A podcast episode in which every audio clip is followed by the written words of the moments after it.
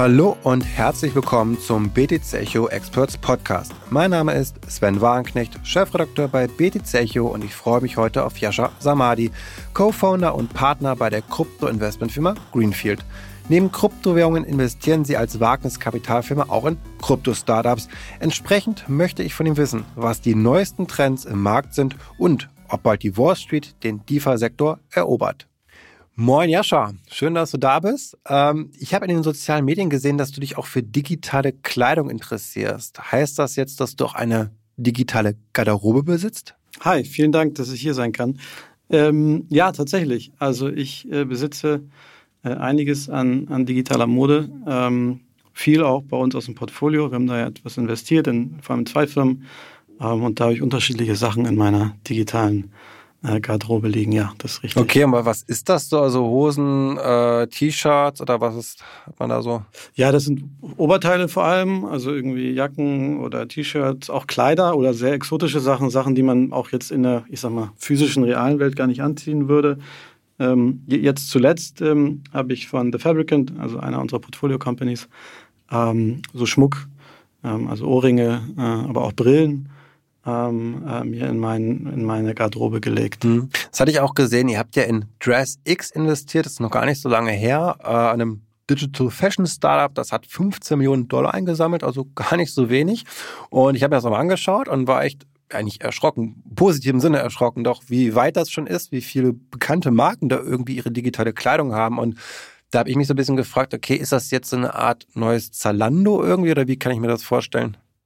Naja, ich glaube, in erster Linie ist der Trend und, und das, was da erkannt wurde oder wird, eigentlich, äh, wenn man da drei, vier Schritte zurückgeht, so ein bisschen die Erkenntnis, dass Mode ja im Nutzerverhalten, also physisch, schon lange ein Teil unserer Identität ist. Also jeder drückt mit dem, was er anzieht, ähm, irgendetwas aus.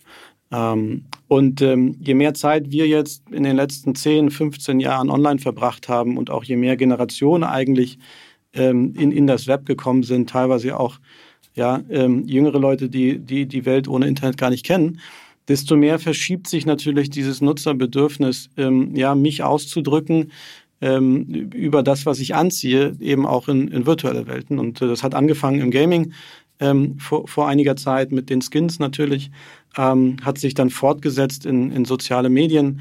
Roblox ist ja zum Beispiel ganz, ganz groß und mittlerweile, und das ist so ein bisschen der, der winkt dann auch ähm, äh, zu uns rüber, eben in Form von NFTs, dann auch auf der Blockchain äh, so dargestellt, dass der Nutzer äh, ähnlich wie eben auch in der physischen Welt die Klamotten, die im, in deinem Schrank hängen, dir gehören äh, und du sie verkaufen, halten, wegschmeißen, wie auch immer kannst, ähm, das jetzt sozusagen ins Digitale übersetzt wird und die NFTs sind da eigentlich das, mhm. das zentrale Instrument dafür, diese Ownership eben auch zu gewährleisten.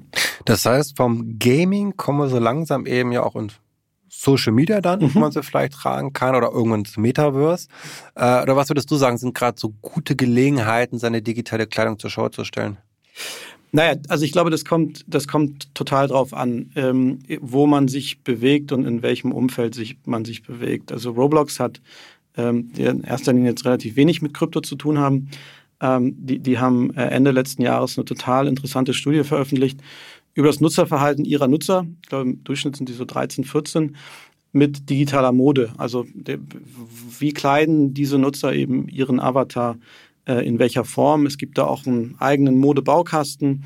Ähm, über 12 Millionen Nutzer der, der 50 Millionen äh, Daily Actives, die sie, glaube ich, haben, ähm, selber schon mal Mode kreiert. Ähm, und über 150 Millionen Nutzer haben entweder Mode gekauft, verkauft oder zumindest damit interagiert. Und äh, da findet es heute schon statt. Also das ist angekommen. Ähm, wenn man sich jetzt die, die, ich sag mal, die, die, die Web3-Welt und die Umfelder anguckt, ähm, ist da natürlich auf der, ich sag mal, Empfänger- oder Anwenderseite, ähm, so in virtuellen Umgebungen wie die Centraland oder Sandbox, wo das eben auch funktionieren würde, ähm, einfach noch kein großes, breites äh, Publikum äh, anwesend. Wo man da jetzt im Grunde auf, diesem, auf dieser Schnittstelle Web 2 zu Web 3 ähm, so die erste große, starke Traktion sieht, ist so Integration von äh, NFTs in Form von AR-Filtern in, in, in ja, entweder Videocalls in Zoom, also ich habe in Zoom-Calls schon ähm, äh, sozusagen Ohrringe angehabt, hinter denen eigentlich ein NFT lag ähm, von, von unserer Portfolio Company. Also das, das kommt langsam. Und dann ist der große Push, glaube ich, ähm, wenn, wenn so die, diese, diese Zielgruppen, die heute in Roblox zum Beispiel viel machen, wenn die aus diesen Umfeldern rauswachsen und dann merken, ähm, ja, dass ihre ganze tolle Mode, die Teil der eigenen Identität ist, dort dann äh, gefangen ist. Weil es das heißt aber auch vor allem, ein ganz großer Treiber ist die Generation Z. Das heißt, wenn die jetzt auch viele davon jetzt mal volljährig werden, äh, Beruf einsteigen, Geld verdienen, dann werden die es auch vor allem sein, die das Thema pushen, oder? Richtig, genau. Also im Grunde Generationen, die ja die Welt ohne Internet eigentlich nicht kennen und die total nativ in diese Umfelder und in diese in dieses Nutzerverhalten quasi reingeboren werden. Ähm, das sind auf der einen Seite ähm, aus meiner Sicht perspektivisch ganz klare Zielgruppen. Aber wenn wir heute uns angucken, ähm, wie, wie Influencer, wie Creator, aber wie auch große Brands auch im Web3-Bereich schon damit umgehen, dann ist, glaube ich, angekommen, dass das für vor allem für Brands auch eine total attraktive Opportunity ist, ähm, ihr Geschäft ins Digitale weiter zu verlagern. Weil wenn man sich Tommy Hilfiger anguckt, dann haben die in der physischen Welt mit mir einen Körper, den die bekleiden können. Ähm, aber digital und virtuell haben wir vielleicht fünf Avatare oder sechs, die wir nutzen. Das heißt, es multipliziert sich das Ganze dann. Und, ähm, und da passieren total viele spannende Sachen. Das ist aber, glaube ich, auch der Business Case, den ich sehr interessant fand bei CryptoKicks von Nike, dass die irgendwie mehr Geld verdient haben über den Sekundärmarkt am Ende als über die Primäremission. Das ist ja kein Wertpapier, aber ich denke immer so ein Wertpapier, aber zu sagen, okay, das ist der Schuh, der kostet so und so viel Geld und damit verdiene ich auch Geld, aber nein, am Ende des Tages durch den ganzen Open-Sea-Handel und so, wo ich immer noch einen Share abbekomme, war das viel attraktiver. Das heißt, ich glaube, die haben auch Dollarzeichen in den Augen, die großen Brands, oder? Richtig, aber auch die, wenn man jetzt fernab der großen Brands in den Longtail geht, also auch die, die, die Businessmodelle und die, ich sag mal, ökonomischen Instrumente, die Creatoren da an die Hand gegeben werden, auch da sind total spannende Sachen. Also bei, bei The Fabricant, um das vielleicht kurz zu erwähnen, äh, die, die Portfoliofirma äh, von uns, die haben einen Baukasten, in dem ich selber auf dem aufsetzen kann, was andere ähm, Schneider quasi zur Verfügung gestellt haben an virtuellen äh, Vordrucken und Templates. Ähm, und ähm, darauf kann ich dann eigene Kreation machen und am Ende äh, verteilen sich die Royalties, also die Erlöse auch aus Sekundärverkäufen, ähm, nach der Contribution. Das heißt, ähm, wir haben da einen digitalen Fluss von, ähm, ja, einen Rückfluss quasi von, von Einnahmen, der sich aber auch dann nach dem, nach der jeweiligen Contribution des Creators quasi verteilt und bemisst. Hm. Und glaubst du jetzt, dass das Thema nochmal gepusht wird, wenn wir so etwas wie phygitale Kleidung haben? Also, dass sowohl ein physischer Gegenstand da ist, also ein Sweatshirt zum Beispiel. Adidas hat das, meine mhm. ich, schon gemacht. Und dann bekomme ich zu diesem physischen Kleidungsstück noch ein digitales, also das NFT hinzu. Und ist das, glaubst du, ein zukünftiger Trend oder wirst du eher schon noch diese Trennung haben zwischen reiner digitalen Welt und der rein physischen, analogen Welt? Ja, also ich sag mal, auf dem Papier sind das alles total plausible Konzepte und da sind sicherlich auch, da stecken sicherlich auch starke und, und, und tolle Ideen dahinter. Und, und man wird sehen in fünf Jahren, was da wirklich der Katalyst für, für digitale Mode ist. Ich, ich persönlich glaube da nicht so stark dran. Ich bin aber auch gebranntes Kind. Ich bin beruflich im Mobile-Bereich groß geworden, so 2008, 2009 äh, aufgewachsen quasi. Und da war an den Anfängen auch immer, dass man versucht hat, glaube ich auch einfach liegt im Naturell irgendwie in, in, in, in dass man versucht, das Alte mit dem Neuen irgendwie zwangsweise zu verbinden und zu verheiraten, weil man sich dann doch noch mit einem Bein im Alten irgendwie, äh, also in der physischen Welt in dem Falle, ähm, heimischer fühlt. Ähm, äh, aber ähm, am Ende glaube ich, äh, was dann, um bei Mobile zu bleiben, aber aus meiner Sicht auch sozusagen die, die, die, der Transferleistung, die Transferleistung zu Krypto rüber, die, die, das Konzentrieren auf die reinen nativen Eigenheiten und Eigenschaften dieser neuen Umgebung, glaube ich, finde ich immer spannender persönlich. Aber das ist eine Geschmackssache und, und man wird sehen, was da erfolgreich ist und was nicht. Mhm. Jetzt haben wir schon viel über Fashion gesprochen. Mhm. Soll nicht nur darum gehen, sondern auch um andere Themen. Ich würde ganz gerne so ein bisschen NFT allgemeiner nochmal von dir abklopfen, so ein bisschen, wie du das gerade siehst. Also bei NFTs, welche Blockchains sind da gerade so im Rennen? Also ist es eine Polygon zum Beispiel? Da gibt es ja ganz viele News immer. Oder wie siehst du gerade dieses NFT-Wettrennen bei den Blockchains? Ja, das ist eine interessante Entwicklung, glaube ich. Auch eine, die geprägt davon ist, ähm, dass es ganz schnell hochgeht, aber auch ganz schnell runtergeht. Wenn man sich das NFT-Handelsvolumen anschaut, ist es natürlich über alle Blockchains hinweg ähm, sehr volatil gewesen. Es gab dann 2020, 2021 so diesen ganz starken Push, äh, vor allem bei uns im Portfolio Äh, wir haben aus dem ersten Fund, den wir 2019, also auch im Bärmarkt aufgesetzt haben, sehr früh in Flow investiert. Und die sind in, in dieser Welle total durch die Decke gegangen, was das Handelsvolumen äh, betraf. Auch getrieben sicherlich von ähm, ja, so den frühen Erfolgen, die sie hatten mit der NBA, ähm, die sie eben auf die Blockchain gebracht haben. UFC kam dann später. Ähm, äh, da ging es also sehr, sehr schnell und sehr, sehr, sehr weit nach oben. Bei den anderen Blockchains, Ethereum und, und Polygon dann später eben auch. Quer durch den Markt sieht man eigentlich jetzt schon, dass das, dass das Volumen stark zurückgegangen ist äh, nach diesem allerersten Hype, ähm, auch auf Ethereum, auch auf Polygon. Ähm, aber ich glaube, das, was bleibt, ist die Erkenntnis, ähm, vor allem auf der Creator-Seite, das war ein totaler Katalyst, ähm, dass, dass man gemerkt hat, ja, ich, jemand, der Inhalte produziert, in welcher Form auch immer, im, im Digitalbereich, hat über NFTs eigentlich ein Instrument, ähm, ganz anders zu monetarisieren und, und auch nochmal ganz anders mit ja, meinem, meiner Fanbase quasi zu interagieren. Und ich glaube, das ist tatsächlich das, was bleibt, ähm, äh, auch wenn, wenn man das jetzt rein quantitativ betrachtet, die Zahlen natürlich im Volumen zurückgegangen sind und, und man jetzt schon sieht, dass da viele das verstanden haben. Und Aber würde das jetzt so eine Art Ausdifferenzierung von so, ich sag mal, Branchen oder Industry-Blockchain sprechen, dass wir sagen, okay, da ist eine Flow und die ist zum Beispiel speziell im Bereich, Sport hatten wir jetzt gehabt, NBA und NFL oder was da noch so kommen mag, sagen, okay, die, die bedienen das sozusagen, da sind die echt gut, haben vielleicht auch ein Ökosystem gebaut, was funktioniert und dann gibt es eine Polygon, die ist vielleicht ein bisschen allgemeiner, so als Beispiel. Also wird es dorthin gehen oder glaubst du schon, dass wir auch im NFT-Bereich so ein, zwei, drei absolute marktdominante Player sehen werden und es nicht mehr Platz für mehr gibt? Naja, ich, also ich glaube, die Frage in, in erster Linie, ähm, denke ich, bewegt sich sowieso viel ähm, in eine Richtung oder sozusagen das, das Bild, das immer klarer wird, dass wir in einer Welt leben werden mit mehreren Chains und es nicht die eine geben wird und es eher darum geht, wie können Applikationen, Smart Contracts und Anwendungen auf der einen Chain ähm, mit, mit dem, was auf der anderen Chain ist, kommunizieren. Ähm, und, und wie stellt man sicher, dass ein Smart Contract auf Flow zum Beispiel äh, ja den State ähm, äh, eines anderen Contracts auf Ethereum oder Polygon lesen kann. So das, das glaube ich, ist, ist zum einen so ein bisschen auf der Infrastrukturseite, dass in, in welche Richtung es da sicherlich gehen wird. Ähm, ob es eine dedizierte NFT-Chain gibt, ist, glaube ich, weniger die Frage. Ich glaube, es ist eher eine Frage, gibt es dedizierte Chains, die ganz eigene eine Architektur und eigene Design Choices innerhalb dieser Architektur haben für bestimmte Use Cases. Also das einfachste Beispiel wäre wär eben ja, sich anzugucken, irgendwie Low, Low Value, High Throughput Use Cases, ne? also irgendwelche Microtransactions in einem Game. Und da geht es dann, glaube ich, weniger darum, ist das jetzt ein NFT oder ein ganz normaler ERC20-Token, der, der, der, der gehandelt und bewegt wird, sondern was ist eigentlich die, die Anwendung dahinter? Was Flow aus meiner Sicht gezeigt hat, ähm, äh, ist aber, dass, ähm, äh, und auch da gibt es durchaus Stimmen, die sagen, das macht alles keinen Sinn ähm, und, und das ist langfristig total irrelevant, aber ich glaube halt, was die geschafft haben in diesem noch sehr jungen Umfeld, das ja auch ähm, ja durchaus Image-Schwierigkeiten irgendwie hat am Anfang, die haben es sehr früh geschafft, ein Umfeld zu, zu, zu schaffen, wo große IP-Holder und Brands, äh, also wirklich Fortune 500 Brands, komfortabel sind, ihren Content draufzugeben. Also die NBA 2020 auf die Blockchain zu kriegen, das ist schon ein großes Achievement. Danach kam eben die NFL, UFC. Ähm, das heißt, ich glaube, wenn man sich jetzt andere ähnliche Brands anguckt, dann werden die sich ähm, ähm, ja, überlegen, wo fühlen wir uns denn heimischer. Und ich glaube, das ist eine Dynamik, die sich noch interessant entwickeln kann. Mhm.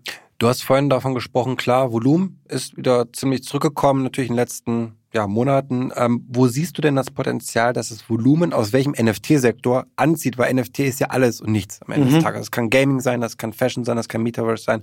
So, wo siehst du denn jetzt das Potenzial für das steigende Volumen in Zukunft? Also ich, ich, ich glaube, das Volumen ist ja dann am Ende auch nur ein Proxy für ähm, also das Volumen, das wir, sozusagen das Handelsvolumen von NFTs wäre ja auch nur ein Proxy für ähm, für, für Nutzerwachstum in einer bestimmten Kategorie an, an äh, Applikationen, die eben mit NFTs äh, etwas zu tun haben. Und, und das vorausgesetzt, das sind ja im Grunde immer Zyklen. Also man kann das ja ähm, äh, sozusagen rückwärts rechnen. Das setzt im Grunde voraus, der Katalyst dafür ist wieder, ähm, dass man sich anguckt, ja, in welchen Bereichen entwickeln Entwickler heute viel, besonders viel Applikationen, weil die Applikationen dann im nächsten Schritt, in der nächsten Iteration dann irgendwann Nutzer bringen und diese Nutzer handeln dann sehr viel mit NFTs innerhalb dieser Applikation. Und da sieht man tatsächlich schon, dass eben auf der, auf der Seite Fashion echt viel passiert. Ähm, da gibt es noch total viele, ich sag mal, Infrastruktur, Baustellen wie ähm, ja, die Frage, dass das eine T-Shirt auf dem einen Avatar funktioniert, aber auf dem anderen Avatar in der Applikation in einer anderen Chain noch nicht kompatibel ist. Also solche Themen. Ähm, da, da siehst du schon, Gaming ist sicherlich auch historisch bedingt immer ähm, ähm, ja so eines der, der Branchen und Genres gewesen, die immer gezeigt haben, dass sie sehr früh auf neue Technologien und Umfelder agieren. Bei Mobile war es genauso, äh, Online-Gaming ja ähnlich. Ähm, also da sieht man im Moment auch, auch, auch sehr, sehr viel. Und was für uns auch ein spannendes Umfeld ist, ähm, wo wir in letzter Zeit echt viel verbracht haben, ist auch so der ganze Bereich Musik. Also äh, auch da wieder eine andere Art von Content, nicht Bild, sondern Ton. Ähm, äh, und die Experimente, die da im Grunde stattfinden, sind auch total interessant. Und glaubst du, ich meine, das ist ein absolutes Hype-Thema, aber irgendwie auch eins, das definitiv alles verändert. Das kriegt jeder mit. Thema künstliche Intelligenz. Also es geht nicht mehr ohne irgendwie sozusagen äh, sich damit nicht auseinanderzusetzen. Glaubst du, dass wir kurzfristig, sagen wir die nächsten zwölf Monate, da auch Impulse sehen werden durch AI, dass wir Fortschritte im NFT-Bereich haben, ob es im Metaverse ist, weil ich halt eben mehr automatisieren kann, generieren kann einfach, dass wir dadurch einen Schub bekommen, der den ganzen Sektor ja eben viel schneller zum, zum Level bringt? Ja, man, man könnte schon sagen, dass das sicherlich Ansätze gibt, ähm, und, und Potenzial in der Kreation von digitalen Inhalten, also sei es Bild oder Ton oder vor allem Bild, ähm, äh, ja, über, über ähm, nicht menschgesteuerte Intelligenz sozusagen Inhalte zu generieren, die dann, weil es ja offen und total permissionless und transparent ist, auf die Blockchain gibst und dann lernst, was lässt sich da besser und was lässt sich da schlechter verkaufen und das wiederum äh, Einfluss nimmt äh, auf, auf die Gestaltung neuerer und künftiger und, äh, Werke sozusagen und sich dadurch einen, einen Kreislauf ergibt, ähm, weil du, du, ja im Grunde die Kontrolle auch hast über das, was du tust, über das, was du verkaufst. Du kannst selber, also quasi die, die Maschine könnte selber haushalten ähm, mit den Assets und den Rückflüssen, die sie im Grunde ähm, on-chain generiert. Also da gibt es sicherlich schon interessante ähm, äh, Fantasiespiele, die man da im Kopf äh, sich überlegen kann. Da bin ich mir sicher, ja. Mhm. Nun seid ihr bei Greenfield themenoffen. Also möglichst dezentral soll das sein. Hatte, hatten wir im Vorfeld darüber gesprochen, dass euch das sehr wichtig ist. Also ihr wird jetzt nicht in eine zentrale Börse unbedingt investieren, aber ob es jetzt NFT oder DeFi ist, in allen Facetten, das ist alles vorhanden bei euch im Portfolio. Und da würde mich jetzt interessieren, wir haben viel über NFT gesprochen, jetzt würde ich gern zu DeFi noch ein bisschen kommen, eben auch, da habt ihr ja viele Projekte. Äh, wofür gibt es kann man es überhaupt sagen? Schlägt dein Herz mehr für die eine oder die andere Sache oder wo siehst du auch mehr Potenzial? DeFi oder NFT auf die nächste Zeit gerechnet?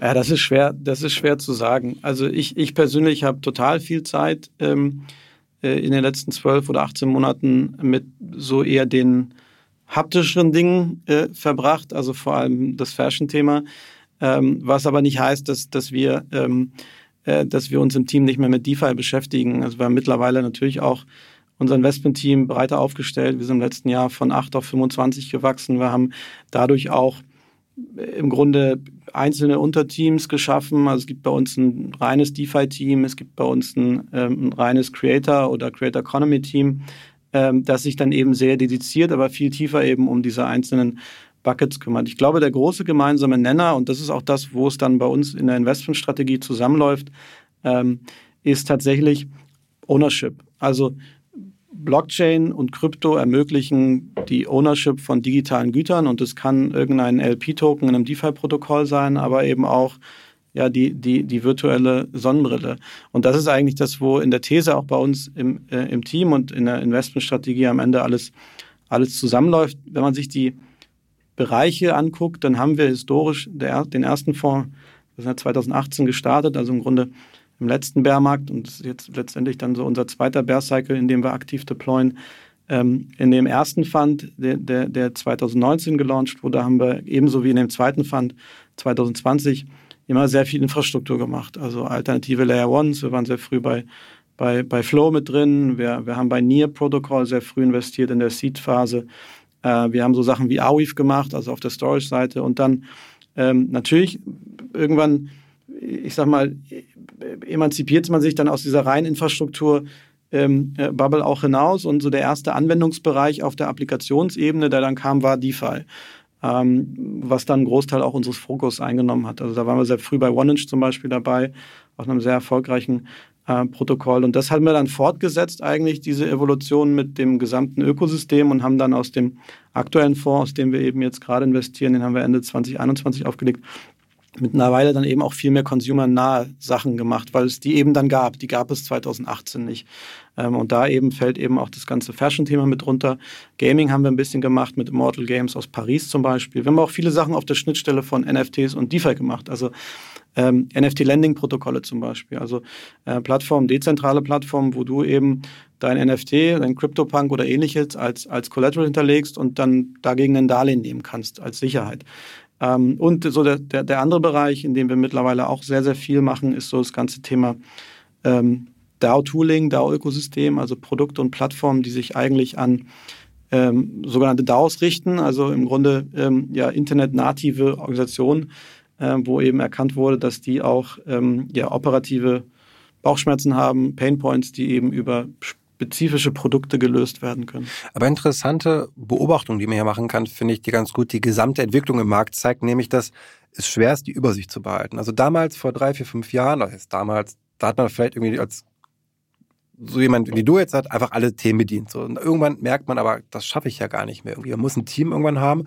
Und die einen machen halt DeFi, die anderen machen NFT und dann nochmal spezialisiert. Der eine vielleicht nur DAO, der andere nur irgendwie Lending oder whatever. Und ich glaube, das ist so ein bisschen das, was wir gerade im ganzen Markt beobachten können, dass es sich so in der Detailtiefe irgendwie auch hineinentwickelt, ähm, dass man es kaum noch schafft, da alles zu überblicken irgendwie. Und deswegen macht es dann, glaube ich, Sinn, wenn ihr euch da auch immer in eurem Team immer weiter nochmal auffächert.